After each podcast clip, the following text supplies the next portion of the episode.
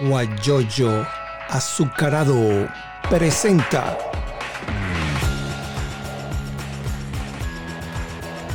la noticia con Eleazar Benedetto.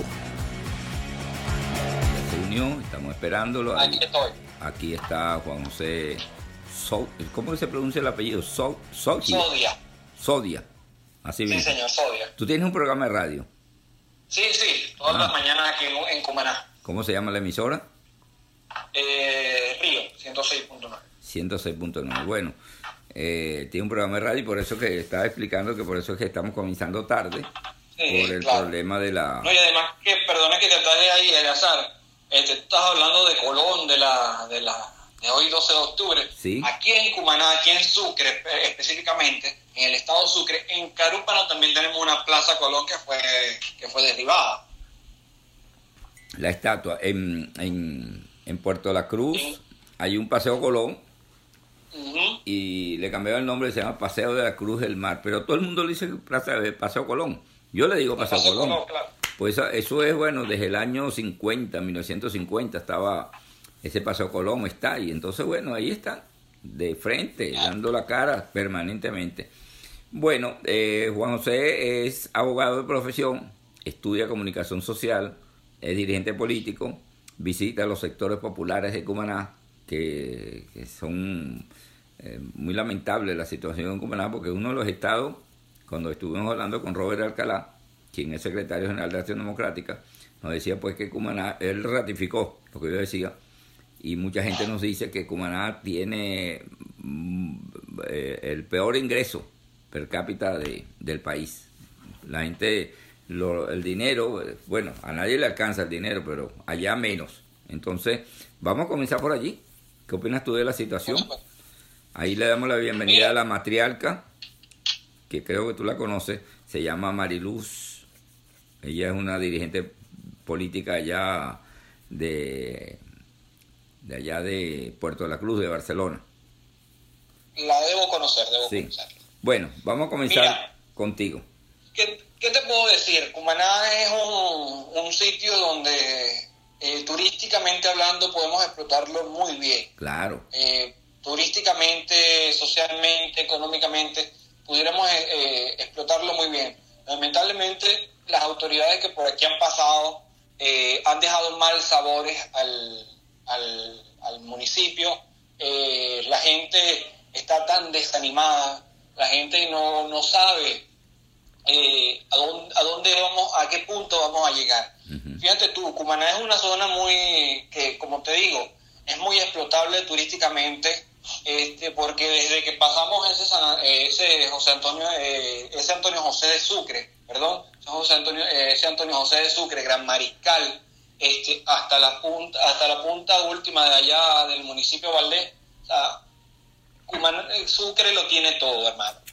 Para, explotarlo eh, turísticamente eh, y por supuesto que estoy leyendo por aquí las- las- los comentarios y por supuesto que tiene que haber seguridad, tiene que haber estabilidad, seguridad y además este, explotarle esos recursos turísticos.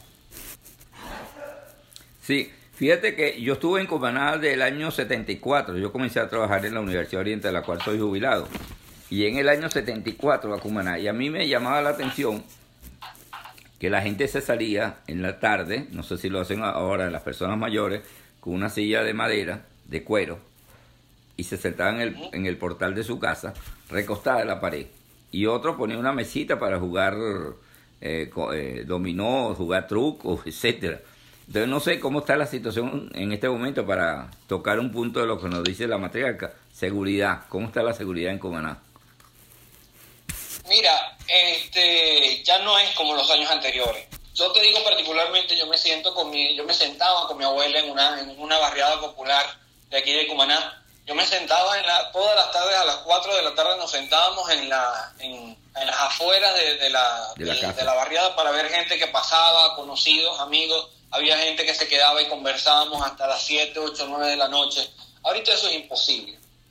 Es imposible por muchos términos, por muchas, por muchas situaciones delicadas que, que han afectado eh, que el, que el país, o que digamos que el municipio se siente, muy pocas son las comunidades que lo hacen, ¿oíste? Ahorita, que se sientan en, la, en, la, en las afueras de su casa, porque digamos, sienten la seguridad no de la policía, sino de, otro, de otros organismos, a los que ellos llaman organismos de cuidado y de seguridad. Sí, eh, y ahora las puertas antes eran de madera, pero ahora le pusieron una, de, de una reja antes de la de madera, para tener un poquito, entre comillas, más seguridad.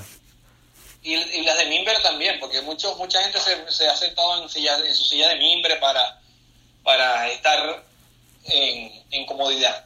Sí, fíjate otra cosa, eh, hacia el sector cuando tú dices que eh, más allá de Carúpano, hay muchas playas bellísimas donde se pudiera desarrollar el turismo, pero el, el narcotráfico la tiene tomada. ¿Será? Ve, eh, te voy a contar, nosotros hemos, hemos hecho recorrido, digamos, por todo, por todo el estado, por todo el municipio, donde, como tú dices, se pudiera hacer la explosión turística más amplia y más grande. Por ejemplo, fíjate tú, hay un proyecto muy interesante que es que los trinitarios vengan a Huila, vengan a Yaguaraparo, Irapa, Paria, esa zona, esa zona pariana, para enseñarle inglés, inglés, Benedetto, a los pobladores de allí y que a su vez los pobladores de allí sirvan como un referente eh, de nuestro estado para que los turistas americanos, turistas ingleses, los que vengan de otros países eh, que, hable, que no hablen la lengua nativa española, puedan lograr eso. Lamentablemente, como tú los dices, y, yo escuchaba la entrevista del diputado Alcalá, ciertamente hay, hay un control lamentable que esperamos nosotros, hemos, hemos hecho los votos necesarios, este, hemos hecho los votos necesarios para que se acabe esa red de corrupción que lamentablemente sopesa en nuestro, en nuestro Estado y que le hace perder ese encanto que tiene. Ahí está Leonardo, él está, él es de Anzuategui y está, está, en España y dice, ¿cómo ñoro volver a pasear por esos pueblos tan bellos? Dígame subir de Sucre por la vía de, de para, sin pasar por Carúpano, sino por, hay otros, hay un sector que que es la subida de no sé qué cosa, que por ahí estaba un teatro de operaciones, un comando eh, de operaciones del ejército. Es que, fíjate tú, pasear Cumaná, pasear Sucre, subía por allá. La misma, la misma Venezuela es un amor, es, un, es, una, es, una divinidad, es una divinidad hacerlo, sentir a la gente, sentir a los ciudadanos. Mira, en los recorridos que hemos hecho, hemos escuchado a la gente, hemos sentido a la gente, hemos, hemos visto lo que piensan, lo que opinan y es una cosa muy, muy bella, hermosa. La gente que lo que nos dice, mira, aquí yo puedo hacer en dos segundos un localcito y vender tal cosa. Y me genera, y me generaría ingresos si estuviésemos una Venezuela distinta. Ahora, cuando tú dices nosotros recorrimos, ¿quiénes somos nosotros? ¿Alguna organización política? ¿Alguna ONG? ¿Quién te acompaña? Este, te comento, te comento rápido como que mi, mi, semblanza política. Yo fui dirigente de 20 Venezuela, en el estado Sucre. Eh, estuve compartiendo con una, con una digna mujer como es María Corina Machado porque respeto, valoro y dignifico su liderazgo político. Eh, y eh, yo tuve la oportunidad en conjunto con el equipo de trabajo de aquí de Sucre cuando estuve en 20 Venezuela, y te, hablo, y te lo digo en pasado, este, de recorrer gran parte de la geografía de la geografía regional. ¿Y entonces? Bueno, son cosas eh, lamentables que son cosas son situaciones engorrosas que pasan que este yo prefiero dejarlas en, en allí porque más vale el trabajo que hice allí y no y no lo, no lo demás, no lo que pasó. ¿Y después qué pasó? ¿Te saliste de Venezuela? ¿Estás en otra organización política? Mira, he decidido descansar. Ahorita, ahorita estoy con Acción Democrática. Debo, decirlo y debo, y debo, eh, debo hacer hincapié en esto. Estoy con, con AD ahorita, pero sin embargo, Benedetto, estoy, estoy ahorita en una onda de descanso. Es decir, descansando un poquito de la, de la, de la diatriba política, de los momentos. Claro que uno no puede dejar de hacer política, pero eh, uno merece como que un break, un descanso. Está bien. Y ahorita, ahorita estoy, ahorita estoy en ese, en ese, en ese descanso, eh, gracias a Dios, pero con el compromiso democrático intacto.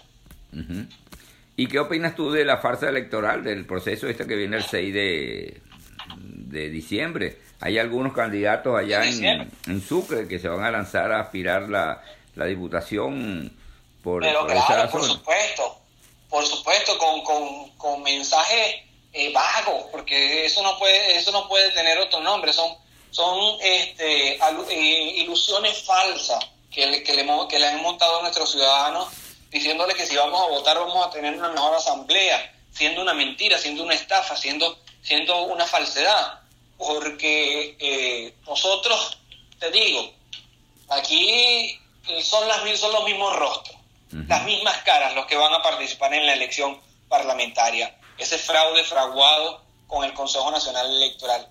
Y fíjate tú, eh, nosotros respetamos y, admiramos por su lucha política a quienes lo hicieron, a quienes están ahorita supuestamente siendo los candidatos de la Alianza Democrática.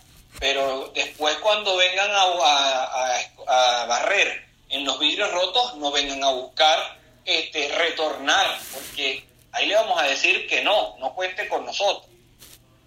Pero hay una cosa eh, diferente, hay una farsa electoral, ya vemos tu posición, pero también hay que pensar que el presidente interino está convocando a una consulta electoral, ya está manejando, eh, ya está manejando quiénes van a ser, no los candidatos, pero sí, porque no, no va a haber candidatos. a la Junta. Ajá quiénes van a dirigir ese proceso, cómo se va a hacer, etcétera. Mira, este, yo me congracio mucho con la propuesta que ha hecho el presidente de una consulta plebiscitaria. Ojo, eh, vamos a ponernos en, en, el tapete 2017, 16 de julio de 2017 y a la consulta plebiscitaria que vamos a ir. Eh, fue una esperanza 2017, sin duda, el eh, 16 de julio fue una esperanza que marcó un hito, que no, ojo, no se respetaron los acuerdos porque no se respetaron los acuerdos lamentablemente. En esta ocasión le estamos exigiendo al señor presidente interino que si va a hacer una consulta plebiscitaria, lo haga adherido a derecho y lo haga con realidad. Es decir, si tú tienes una serie de preguntas de las cuales el país te va a contestar sí, no, sí, no, tú tienes que darle la validez necesaria, irte ante los mecanismos internacionales para que ellos eh, a su vez participen de este, este proceso, este proceso eh, democrático. Y tener la veeduría internacional necesaria, hacer, hacer necesario que el, el país este, de verdad sienta esta consulta visitaria como un paso para acabar con esta grave crisis que tenemos todos los venezolanos. Pero fíjate algo, estamos conversando con José Sodia. Él es abogado de profesión, estudiante de comunicación social, vive en Cumaná y bueno, es, una persona joven que tiene que es la, los que van a dirigir el país eh, cuando logremos salir de este esta pesadilla, pues la gente joven es la que le está echando pichón al asunto. Pero a mí me llama la atención que cada vez que el presidente interino nombra a alguna persona, esa persona se tiene que ir del país o si se queda lo meten preso. Entonces ya se está hablando de esta señora Mármol de León, que fue magistrada y la están, ya, están, ya la han mencionado varias personas, que va a ser la presidenta de la Junta Electoral para la consulta. Entonces yo a la persona que entrevisté hace una semana, Luis Valo Farías, yo le hice la misma pregunta y entonces él me dice, no, nosotros vamos a tener, como tú lo acabas de decir, una observación internacional, como lo acaba de decir también Leonardo desde Madrid. Entonces, porque de verdad, mira, ahí nombraron un personaje, a un, a un abogado como representante del gobierno interino ante el Consejo ante el Consejo Nacional de Universidad, el CNU, y resulta que el señor se tuvo que ir para, está en Colombia, por los caminos verdes, pues lo iban a poner preso. Entonces, nombran a alguien, nombre, imagínate tú, aquí están pidiendo que nombren un ministro de la defensa. Si nombra un ministro de la defensa, ese va preso también. antes de nombrarlo. Entonces, ¿qué, No, claro. qué, qué pasaría si se, si se nombra, si se ratifica la señora Mármol de León? Mira, yo creo que hay que tener coraje y valentía para enfrentar con dignidad eh, la consulta plebiscitaria. Y la doctora Blanca Rosa Mármol de León, magistrada emérita del, del Tribunal Supremo de Justicia, goza de ese coraje y de esa valentía. Yo eh, felicito al presidente interino, al señor interino Juan Guaidó, de que haya designado a esta persona como a esta, a esta fiel demócrata. Bueno, no, no lo han y- designado, está sonando el nombre, ¿no?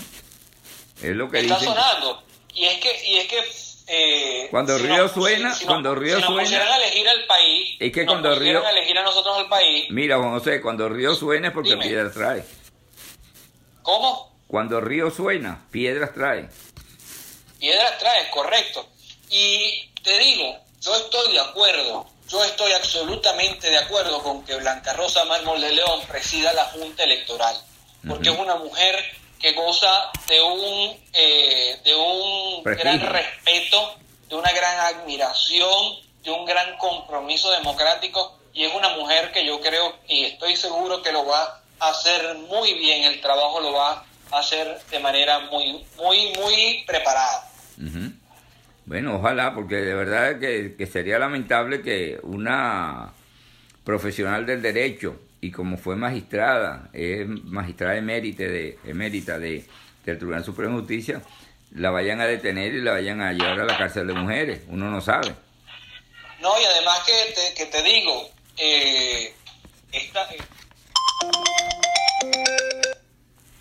este, este, digamos, régimen que está ahorita en Venezuela, gobernando Venezuela, eh, yo no sé hasta dónde es el límite de su, de su demagogo, porque es una demagogia este, la liberación de presos políticos, la, la de la no violencia, la de, mira, si hablas no te voy a hacer nada, tranquilo, habla que estamos en un país democrático. No sé qué quieren pintar con eso. No sé qué quieren pintar con eso. Si un día te liberan 10, pero al día siguiente te detienen 20.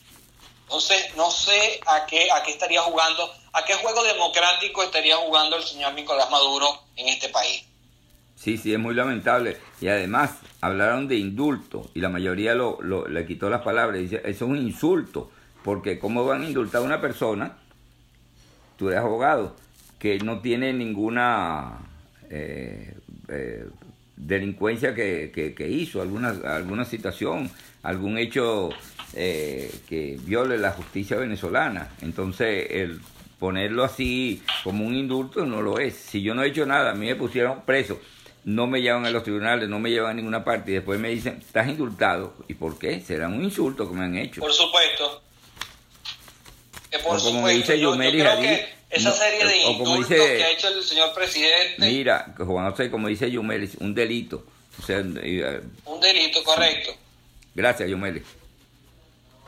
Entonces, ¿cómo, cómo le van a hacer, cómo le van a hacer una, ella es abogada eh, de Anzuategui, Eh, ¿cómo, cómo le van a hacer eh, una, cómo te explico, un, un juicio a una persona que no tiene delito alguno? Yo, yo no entiendo. Es evidente, es claro. Claro, no, no, no, no es entendible. En un país de- supuestamente democrático y en un país supuestamente eh, con un Estado de Derecho, porque ellos lo ellos lo, lo con bombo y platillo lo, lo dicen, y fíjate tú, lo dicen tanto que la ley antibloqueo, la nueva ley que están promulgando Ah, eso la- es lo que te iba a en preguntar. la constituyente, ya tiene como que tres dolientes que es María, eh, María Alejandra Díaz, eh, Luis Brito García y Arle Herrera. Exacto. Entonces, ¿qué, qué, qué No, y hay otra persona, hay otra- los hay- hay otra- mismos del partido te hacen, te hacen esa crítica? Y no le dieron derecho a voz en, el, en, Ujú. en- en la sesión. Mire, yo quiero a a plantear algo.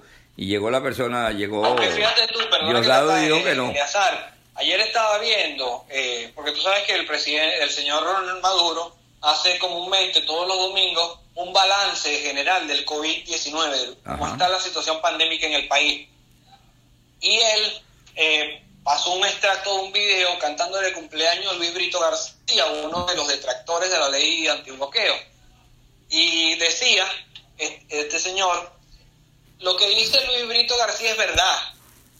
A uno tiene que hacer la autocrítica, pero es que te han autocriticado durante 20 años, desde, desde que comenzó esta, esta pesadilla socialista hasta el sol de hoy te han autocriticado y tú lo que haces es reprimir a quien, a quien o callarle la voz a quien te lo a quien te, a quien, te hace la autocrítica. Es, es verdad. Y entonces tiene estrés y hay otra persona más, no recuerdo el nombre, es una mujer. Y, y por ejemplo, eh, Carmen Guevara... María Alejandra, María Alejandra Díaz. Ah, ok, pero no, había otra, no me recuerdo el nombre, son cuatro. Mira, Carmen Guevara Ochoa, quien es abogada, eh, ella es la coordinadora o la presidenta de la Asociación de Abogados del Estado en Suátegui, y dice, y dice no tenía un procedimiento penal, por tanto no puede haber indulto. Sabemos eso, gracias Carmen. Saludos a la colega. Sí, Yumeli eh, dice, en un régimen basado en la violación de los derechos fundamentales, manteniéndose anclado al poder a través de la violencia, un Estado forajido, un Estado inhumano. Eso es verdad, totalmente. Por supuesto. Y más que todo, 60 países eh, apoyan al presidente Guaidó, entonces imagínate todas estas cosas, pues, de lo, de lo que sucede. Y aparte de la ley antibloqueo, que ha tenido un rechazo total, porque lo que quieren es seguir mandando y tener el poder con todo lo de las leyes, pero en forma irregular. Esa es la ley antibloqueo, con mucha gente la, la, ha criticado, pero bueno, vamos a ver qué es lo que sucede. Aparte de eso, Juan José. Además, Eleazar, los días están por venir. Muchos días faltan para que culmine este año 2020 y en cualquier momento eh, la libertad puede llegar. Con el favor de Dios y la Virgen del Valle.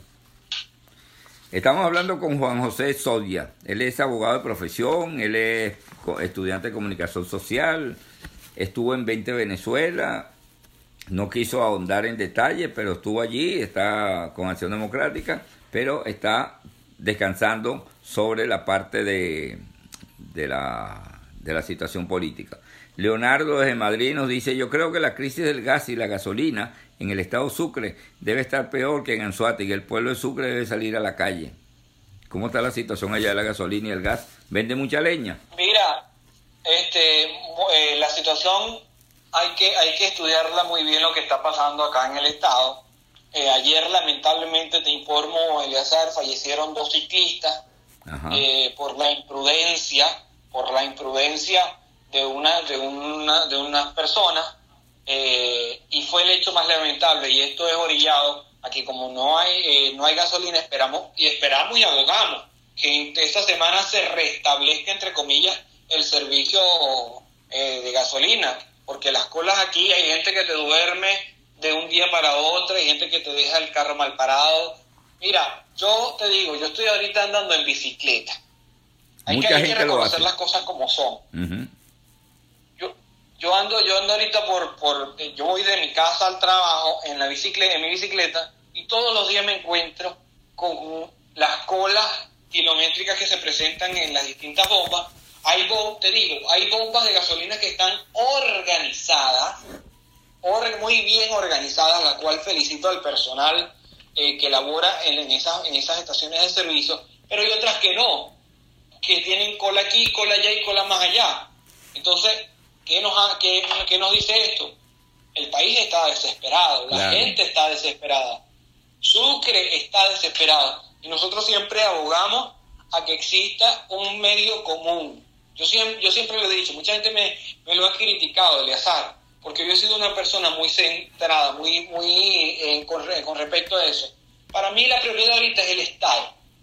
No son ni los políticos, ni la dirigencia política, ni los partidos, es el Estado porque yo soy ciudadano de un Estado. Yo me siento representado en cada ciudadano que me, que me dice todos los días lo que le está pasando, la mala situación que está viviendo por falta de gas, luz, eh, agua. Eh, y esas son las situaciones que uno como que quisiera tener una varita mágica, ¿sabes? Para ayudar. Y decir, toma, aquí está. Pero no puede, no puede. Yo apenas estoy iniciando en este mundo de la política, tengo ya 5 o 6 años en, esto de la política, empecé muy joven en la política porque me llama la, me llama la atención, es, es, la, es mi pasión ayudar a quienes, a quienes lo necesitan. Y te digo, yo se lo dije a muchos compañeros, yo el año que viene este, salir, salir, saliendo Nicolás Maduro, lanzándome yo como concejal, porque yo quiero escuchar a la gente, quiero sentir a la gente, palpar a la gente, escuchar y no ser demagogo, porque muchas veces, Eleazar, pecamos de ser demagogos de la política y vamos y, le ofrecemos una, una lavadora, una licuadora, una nevera, parecemos el Megamatch, ofreciéndole, ofreciéndole lavadora, licuadora, nevera, motocicleta, todo a los ciudadanos. Está bien. Mira, la matriarca dice, Juan, ¿crees que es válido esas negociaciones bajo la mesa? No sé a qué se refiere. Si la matriarca nos pudiera ampliar. Mira, las negociaciones que me imagino que ella se refiere a las que se hacen como que, que hacen comúnmente que, que, hacen comúnmente a nuestras espaldas muchas personas, mucha gente eh, que está directa e indirectamente con la oposición. Este, nosotros lo que creemos es que van a salir con las tablas en la cabeza, que no van a conseguir un objetivo claro, porque siempre lo hemos dicho, la única vía, la única vía, y quedó demostrado, no sé si tuviste las imágenes aquella vez, Eleazar, cuando este, estaba la situación, eh, estaba la situación eh, muy tensa entre la, que la Guardia Nacional no, no, permitía el paso de los diputados a la Asamblea Nacional, que le cortaban la luz. ¿Cómo pasaron los diputados a la Asamblea Nacional a hacer su sesión de, de aquel día? Por la fuerza, entre todos, empujaron la puerta del hemiciclo protocolar que los que los tres, tres que los tres guardias nacionales que estaban ahí no pudieron y fueron y fue la fuerza lo que logró. Exacto. Por eso es que tenemos, por eso es que tenemos que tener claro, Eliasar. Hay que tener tres tipos de fuerza en este momento. La fuerza política, la fuerza ciudadana y sobre todo, pero la más importante, la fuerza espiritual. Porque sin lo espiritual, sin nosotros no estar apegados a los designios de Dios, nosotros no vamos a ningún lado. Nosotros tenemos que establecer, y te lo digo, te lo digo hoy, 12 eh, de octubre, Día de la Resistencia Indígena, tenemos que establecer el gobierno de Dios en la tierra y tenemos que establecer el trabajo y seguir ayudando, seguir, seguir conformando esos equipos de trabajo para ayudar a las comunidades. Entonces, vuelvo al tema de las negociaciones van a salir con la tabla en la cabeza. Porque, quien, porque se sabe que quien negocie, que quien negocie con este sistema criminal, porque eso no tiene otro peyorativo, van a salir con las tablas en la cabeza. Y yo, sé, y yo, y yo te digo una cosa, yo lo dije una vez en una reunión del, del Frente Amplio. Yo lo dije en una reunión del Frente Amplio. Yo estoy tranquilo porque ustedes no son quienes a mí me van a pasar la factura yo debo estar intranquilo cuando sea el pueblo venezolano quien me pase a mí la factura de los errores políticos que yo he cometido. La matriarca te dice que aparte de que te felicita y dice que era la nueva visión para Venezuela, ella dice, eres, no, aquí está otra. La matriarca, eh, ahí parece ser que ahí, que estas elecciones están controladas por el G4. No sé a cuáles elecciones será, porque la otra es una consulta, Marilú. No sé si la eh, la, está controlada por el G4 y por la por diciembre. La de diciembre, pero el G4 no está metido allí. Hay un grupo de adecos que se fue con Bernabé Gutiérrez, hay un grupo que se fue con un grupo minoritario que representa el, que representa el 0,2% de, de la, del, del renglón nacional partidista. Ajá.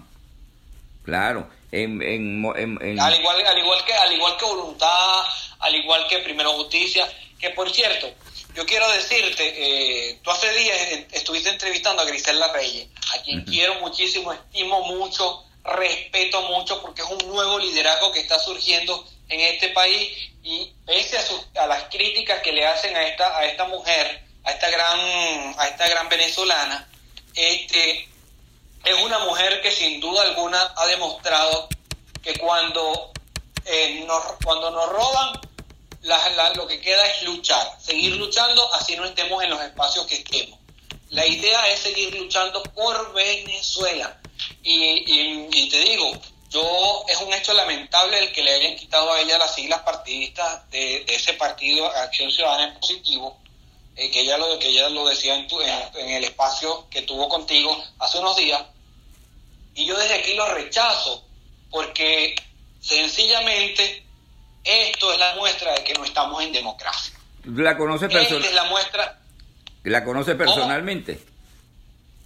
Personalmente no he tenido el gusto eh, ni el placer, pero conversamos. Conversamos vía WhatsApp e incluso ella, antes de esta pandemia, ella le correspondía venir al estado Sucre a una, a una gira de trabajo y ahí era donde yo me iba a encontrar con ella para conocerle personalmente. Pero, pero es una mujer, te digo, que yo respeto mucho, valoro mucho, eh, abrazo en la distancia porque pese a que estamos en el mismo país, lamentablemente por esta situación pandémica, eh, de esta flexibilización. Y por la gasolina. Ahora la llaman flexibilización plus, ¿no? no, sé, no sé, no sé cómo, cómo, cómo es el término, ¿no? Exacto. Pero del 7 más 7, pero espero pronto verla. Exactamente. Y por aquí, la, pues, disculpa que te traje, pero por aquí la matriarca dice elecciones en régimen, no libertad. Por supuesto que no es libertad. Claro. No, es libertad. Nunca. Es estar, es, es vivir el proceso eh, de elección que se vivió en Nicaragua. ¿Sabes? que en Nicaragua se fue solo Daniel Ortega y ganó Daniel Ortega, entonces reconócame como presidente porque no fui solo. Claro. Mira, pero voy a hacer un paréntesis en este momento para decirle que, que, Por Cocoa, supuesto. que Cocoa Creativo es el diseño gráfico creativo, son expertos, son profesionales.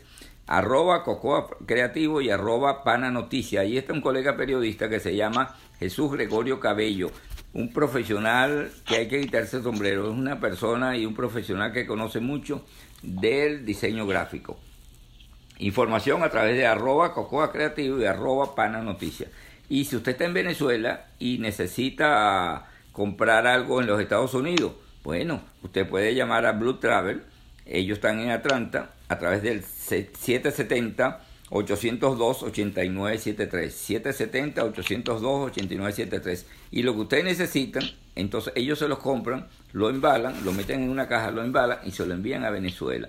Pues, el costo, el costo, bueno, llama ese número. Hay oferta porque están recién inaugurando sus oficinas en Atlanta. Imagínense ustedes dos cajas, una medium y una mediana por 132 dólares.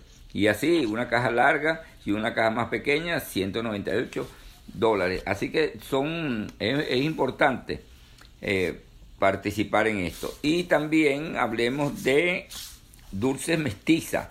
el dulce mestiza eh, están haciendo pan de jamón, es importante, porque el pan de jamón que lo está haciendo Dulce Mestiza en la Fundación Mendoza a través del 0414-829-7465. 0414-829-7465 y aparte del pan de jamón, que es excelente, lo que lo preparan, eh, también hacen tortas, quesillo, un quesillo para chuparse el dedo, excelente. Y si usted necesita fotografía con un buen reportero gráfico como es Kike Landa, esta foto, llámelo al 0414 814-0971, 0414-814-0971. Y la, le recomiendo que nosotros hacemos eh, entrevistas todos los días, de lunes a viernes a las 10 de la mañana, hora Venezuela, y la hacemos, y usted puede eh, seguirnos a través de arroba Eliazar y allí se entera de todas las cosas y toda la situación que sucede en nuestro país.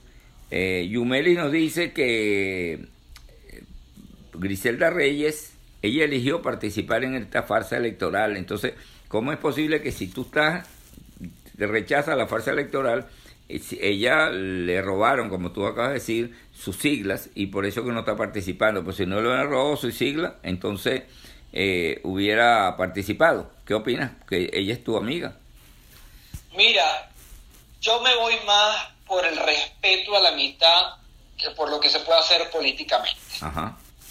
Evidentemente, eh, si participa o no participa en una farsa electoral, la amistad debe quedar, ¿no? Mm, claro. Y yo en Griselda Reyes he encontrado una buena amistad, es una buena líder político, que con sus pros y sus contras, porque eh, puede que tenga sus pros y sus contras, este, ha sido una buena ciudadana, que ha dejado el pecho por este país, que ha dejado muchas cosas por este país y se ha dedicado a, a este país entero.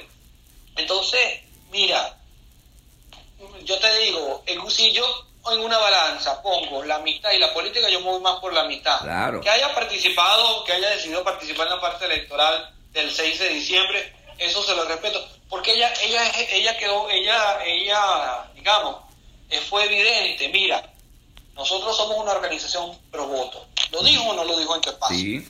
Entonces, por ende, respetar eso. Sí, hay un Debemos dicho, respetar. hay un dicho, Juan José, que respeto tu opinión, pero no la comparto. Así me ha pasado con algunas personas amigas. Mira, tú eres, tú estás participando. En Anzuati yo tengo una cantidad de personas que están Perdóname que te participando. ataje, eh, Benedetto. Ajá. Yo tuve el- la, yo tuve la eh, de conversar el bien de conversar con ella eh, antes de todo esto. Eh, nosotros, ella estaba planteando si participar o no participar y yo la llamé y yo la llamé eh, hicimos un, eh, un, eh, por WhatsApp. Yo le decía "Miguel, estoy contigo te apoyo y te respaldo como como nuevo liderazgo pero no comparto tu opinión de ir a una farsa electoral que sabemos que con este con este sistema lamentablemente no va. Y ella respetó Eleazar mi postura y me dijo está bien te la respeto y seguimos siendo y hasta el sol de hoy conversamos y hablamos de, de distintos temas porque eso en una balanza Eleazar yo prefiero poner la amistad antes que la política porque la política va y viene, los políticos van y vienen, pero la gente, la amistad, todo, eso queda, eso queda y se mantiene. Sí, no, te estoy, te estoy escuchando. Eso, eso siempre viene, la amistad, y uno dice, te respeto tu opinión, pero no la comparto. Es importante. Correcto. Tú hablabas de los ciclistas, y yo te comento que los ciclistas, el, el señor que, o la mujer, no sé quién manejaba el carro, se dio a la fuga, pero dejó el, para, eh, dejó el parachoques delantero allí con la placa y todo. O sea, la- ya ubicaron a la gente, ¿Cómo? ya ubicaron al que manejaba el carro. Al parecer, no, sé, no sabría decirte, pero al parecer, por, por las informaciones que siempre pasan por los grupos aquí en el, en el, en el municipio, en el estado, al parecer ya saben quiénes, quiénes, quiénes fueron los, los que hicieron el hecho. Ahora, dejo de parte de las autoridades, dejo de parte de las autoridades eh, la Sí, porque situación. las placas fueron, fueron ubicadas. Ahora, cuando hablabas de la gasolina, allá en, en el estado Sucre se vende leña cuando en falta, eh, perdón, falta de gas. eh, Ante la ausencia de gas, se vende mucha leña para cocinar. Sí, bueno, te digo, mucha gente ahorita está, está cocinando con leña y, y estamos como que volviendo a la Venezuela de los años 50 y 40, Ujú. que era una Venezuela donde a, a fuerza de, a fuerza de fogón eh, te hacía la arepa y te hacía y te hacía el sancocho y te hacía este y, e- y en vez de ir en progreso vamos en retroceso. Entonces, yo te digo, debemos debemos necesariamente salir del socialismo porque el socialismo hemos visto cómo ha dañado al país y buscar una nueva alternativa de país donde todos donde todos congreguemos nuestras ideas sin ser perseguidos. Ok. Por allí dice tu, tu punto piso papi raya piso punto uw. No leído la, la primera palabra. Dice léete el provoto. No sé por qué lo dice. Tampoco porque lo dice, igual le respeto su comentario, Claro. le respeto su comentario y cada quien cada quien puede opinar como mejor le parece. Estamos un país libre, ¿no? Según, entre comillas. Por eso que Por este, supuesto. esta, esta, en, en este, en esta entrevista de hoy estamos libres. Oye, ojalá que no, que, que si la escucha el gobierno no vayan a buscarte a ti y te vayan a hacer algo, ¿no?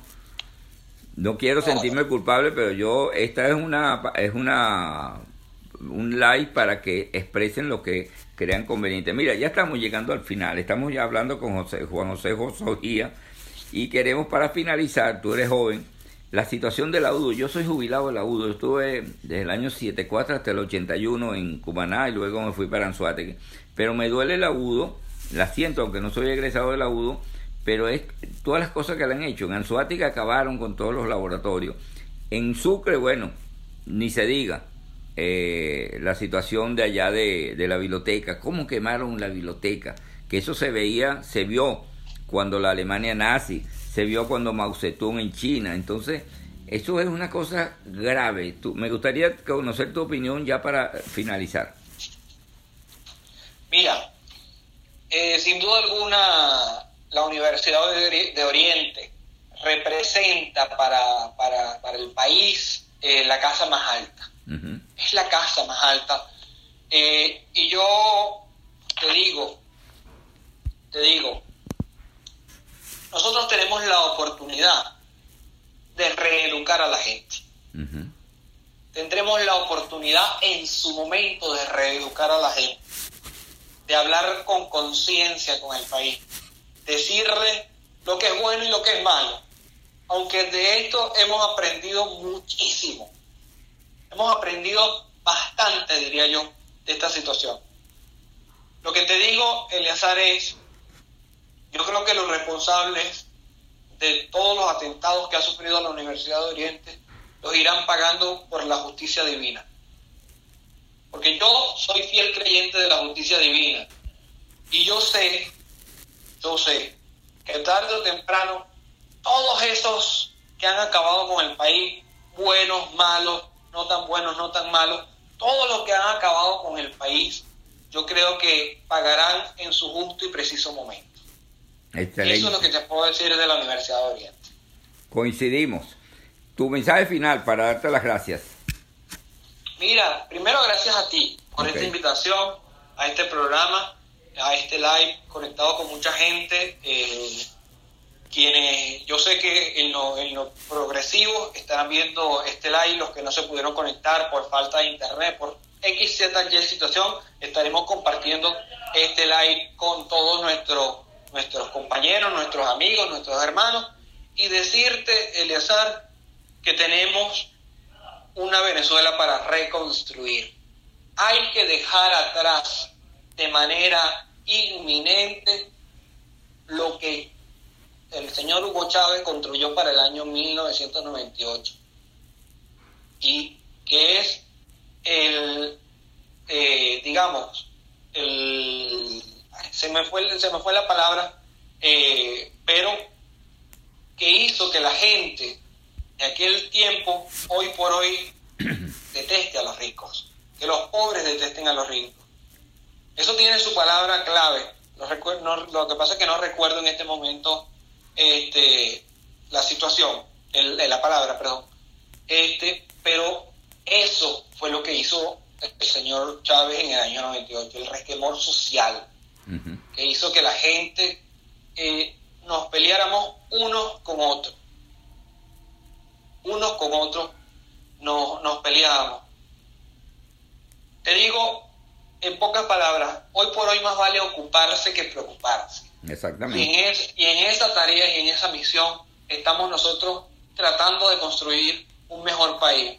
Aquí Leonardo te dice que, que es el resentimiento. Sí. Esa, esa, es la palabra. Y lo que te dice allí, lo que te dice, lo que está escrito allí, qué buen mensaje, José, del que hace mal se le revierte. Ejemplo, Chávez terminó pidiéndole vida al Cristo de la Grita. Yo recuerdo cuando venía de Cuba y se llegó directamente al estado a San Cristóbal y ahí se fue a, a la Grita a pedir al Cristo de la Grita, ¿no? Eso, eso es importante, eso es buena memoria. Gracias, Leonardo. Y te digo, y te digo, Elezar, eso es lo que tenemos que acabar de raíz en el Estado y en el país entero. El resentimiento social para nosotros estar limpios para una nueva democracia y trabajar en aras de una nueva democracia, seguir avanzando, seguir construyendo los espacios que haya que construir, dejar ese orgullo político atrás y mirar, pensar en Venezuela y solamente en Venezuela. Porque si pensamos en los intereses personales, yo creo que nos vamos a rayar más rápido de lo que estamos pensando. Así es. Sin duda alguna, en este momento, para ya finalizar, más vale ocuparse que preocuparse por construir una nueva democracia en Venezuela. Muchas gracias. Gracias por esta entrevista. Juan José, excelente y mucha gente eh, te envió mensajes de felicitación, te dijo Dios te bendiga, todas estas cosas. Así que gracias Juan José Sogía, Sogía con este contacto a través de Instagram. Muchas gracias a ti.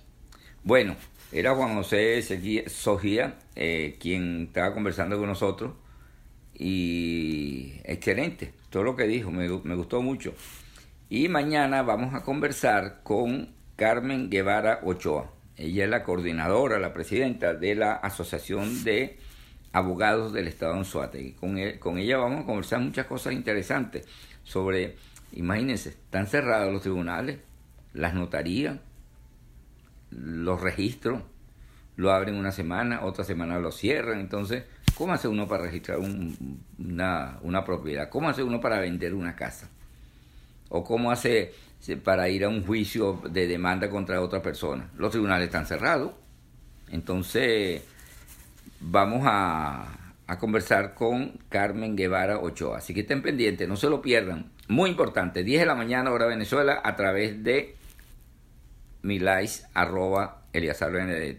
Gracias a la matriarca por tus palabras, Leonardo que nos ayudó mucho con, con, las palabras para ayudar a, no solamente a él, sino a mí también, que a mí se me pasaban la, los nombres de algunos, de algunos sectores, por ejemplo cuando hablábamos de cuando íbamos de Cumaná hacia Caripe, pasar por frente a Cocollar, por la cuesta de Cocollar, eh, esa situación. Bueno, seguimos en contacto. Buenos días y que la sigan pasando bien. Eliazar Beneto les habló hasta este momento y recuerde, conéctese, sígame a través de arroba Eliazar Benedetto y así podrá estar informado la materia que dice Dios te, Dios te cuide. Amén. Mariluz, seguimos en contacto. Guayoyo azucarado presentó la noticia con Eleazar Benedetto.